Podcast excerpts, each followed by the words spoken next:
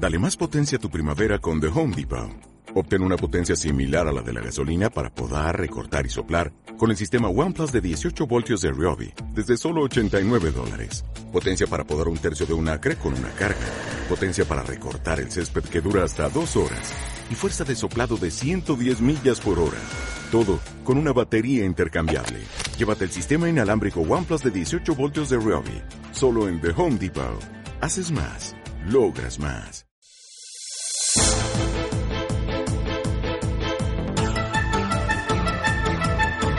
Capital Intereconomía, con Susana Criado.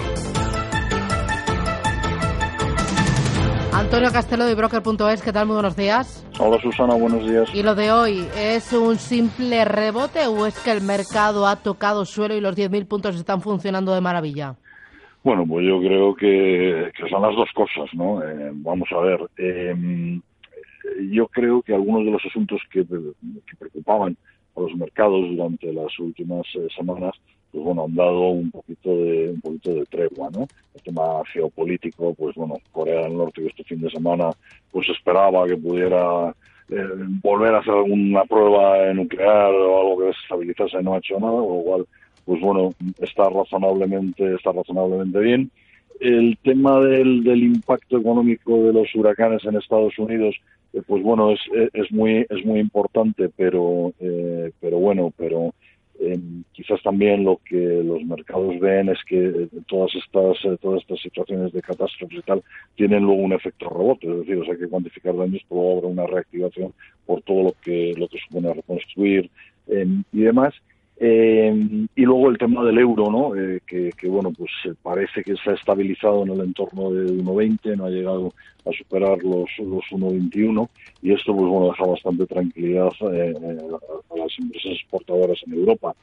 evidentemente, o sea, coincide todo esto, coincide con, con, que técnicamente, efectivamente, pues a nivel, nuestro nivel de IBEX, pues parece que, que había hecho un suelo claro en el entorno de los, de los 10.000 puntos y, bueno, de alguna manera eh, cójase todo un explosé y quizás da la situación de, este rebote que estamos teniendo. Había muchos valores excesivamente castigados desde mi punto de vista. Eh, hay varios elementos que están suscitando tensión en el mercado. En clave internacional, el huracán Irma. En clave nacional, el tema de Cataluña y el referéndum para el 1 de octubre. Eh, esto último sí que se nota que pesa sobre la renta variable española. ¿Tiene la, renta variable española frente al resto de indicadores europeos, sobre todo frente al DAX? Pues vamos a ver. Eh, la semana pasada y la semana antepasada hubo ya algunos brokers internacionales, algunos informes que hacían referencia a esto y bueno, pues vimos algún valor eh, excesivamente eh, castigado en ese sentido, como por ejemplo CaixaBank, ¿no? Mm, a ver, las encuestas, las últimas que se conocen, parece que se tiene bastante claro que, eh, que, al final pues no va a haber independencia. Ahora, evidentemente, pues esto genera tensión, crea problemas y bueno, los mercados ya sabes que que huyen de, este tipo de, situaciones de, inestabilidad.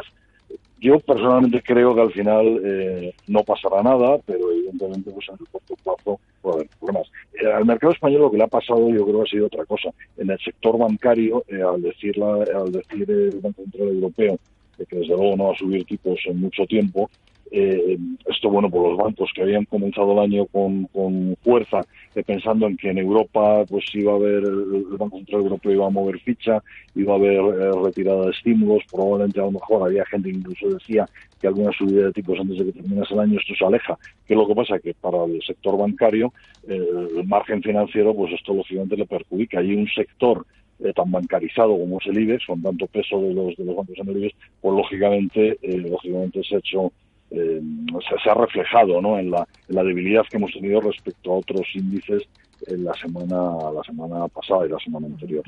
Eh, mirando los valores, hablabas de los bancos. Hoy los bancos lo están haciendo bien.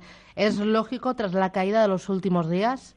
Sí, es un poco. Antes te decía en el, al principio del comentario que había valores que, que, bueno pues que se habían eh, se habían visto tremendamente castigados no me refiero por ejemplo por no sé los dos grandes bancos Santander BBV eh, me refiero incluso a algunos bancos eh, domésticos, el caso de, Banco Sabadell. Hoy eh, habéis visto, me imagino, un broker internacional empieza a cubrir Unicaja, que no es precisamente digamos, de mis favoritos en el sector de la banca doméstica y claramente le da un margen de subida. O sea, se sabe los problemas que tiene el sector, pero pero yo creo que, que el mercado eh, ha machacado demasiado pues a, los bancos, los dos grandes pesa mucho, Santander BBV, bancos más eh, domésticos, pues tipo eh, CaixaBank o tipo Banco Sabadell, pues yo creo que también eh, el mercado se ha cedido con ellos, ¿no? Sabadell está ahora mismo a 1,73, pues un precio realmente realmente bajo. Yo creo que, merece algo más, eh, ¿Qué otros valores merecen algo más? aprovechando la caída que lleva el mercado español desde los máximos del año, una caída que ronda el 9%, tú que, eh, o sea, y pensando en que eh, el crecimiento sostenido, los beneficios empresariales son buenos, la volatilidad es baja, eh, ¿dónde ves oportunidad? ¿En qué valores? ¿En qué sectores? Pues mira, vamos a ver, a mí hay un valor que me gusta mucho y que creo que, que creo que no justifica que esté en los precios que está, que es Acerinox. Arcelor, lo mismo. Eh, eh, quizás técnicas reunidas, eh, telefónica, hay mucho, Repsol. O sea, Repsol está cotizando a un precio-valor contable eh, de 0,607. bueno, yo entiendo que, no se justifica el esfuerzo que ha hecho en Repsol en estos años, que ha bajado la deuda de una forma tremenda, como ha dado la vuelta a la situación que generó la compra de, Talismán, ha capeado muy bien en la bajada de los precios del petróleo a mí me parece, bueno, me parece que estoy cotizando a un, precio contable de, de 0,6, 0,7, me parece, bueno, me parece bastante, bastante eh, poco normal, ¿no? Eh, bueno, simplemente con que veamos eh, esos valores a los dos bancos grandes, Santander, BBV, Telefónica, Arcelor, Acerinox, que te he dicho, Repsol, pues ahí tenemos, sin bucear muy por abajo, pues tenemos unos cuantos valores en los que yo creo que se puede aprovechar esos precios para entrar. ¿Y entre esos valores tú incluirías también un Inditex? ¿O crees que la fortaleza del euro es lo que realmente le está haciendo daño y le va a seguir haciendo daño? Vamos a ver, Inditex, eh, la fortaleza del euro evidentemente es lo que se ha dicho, eh, pero Inditex, eh, en la bolsa española tenemos dos valores, que son Inditex y AENA, que, son empresas magníficamente bien gestionadas, con unos balances y unas cuentas de resultados excelentes, unos modelos de negocio excelentes, pero el problema es que estaban cotizando ya a unos múltiplos muy exigentes. Y esto pues llevamos tiempo eh, diciéndolo, ¿no? Eh, ¿Hasta dónde pueden llegar? Pues, pues no lo sé. Eh, claro, el mercado en cuanto se encuentra con una situación de dudas, pues enseguida busca explicaciones y estos valores que, como digo, pues están cotizando pues a unos, múltiplos muy muy exigentes, pues les, les da un toque para abajo. Hombre, si Inditex bajar algo más, pues yo creo que compraría. Lo que pasa es que tampoco veo que Inditex tenga la capacidad, digamos, de, de recuperación de, de cotización eh, como Repsol, por ejemplo, que hemos hablado eh, antes. Inditex es un valor que me gusta, pero que, que realmente ya a los precios estaba hace dos meses, tres meses, quizás estábamos hablando ya pues de, unos niveles que sí que a lo mejor podría seguir manteniendo, pero tenía ya quizás menos capacidad de, subir. Ya, y una cosita más. Eh, las aseguradoras españolas están viendo beneficiadas, hay rebote, hay entrada de dinero por eh, eh, los beneficios que le pueda reportar el huracán Irma, o todo lo contrario, o pueden verse perjudicadas por ello. vamos a ver, yo creo que, en el caso de Mafre en concreto, que es la que eh, tenemos aquí en el, en el IBEX, eh, Mafre se ha visto inicialmente perjudicada.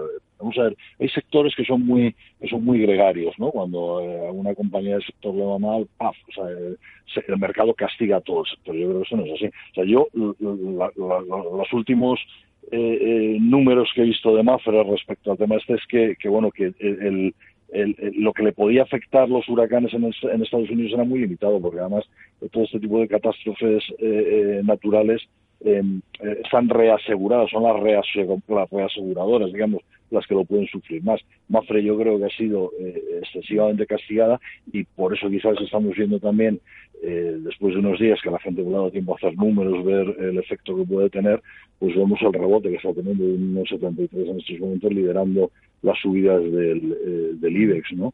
yo creo que Mafre es un valor que sí que podemos pensar también en en entrar en él. Fantástico. Antonio Castelo, ibroker.es. Gracias, buen día. Gracias, Susana. Adiós.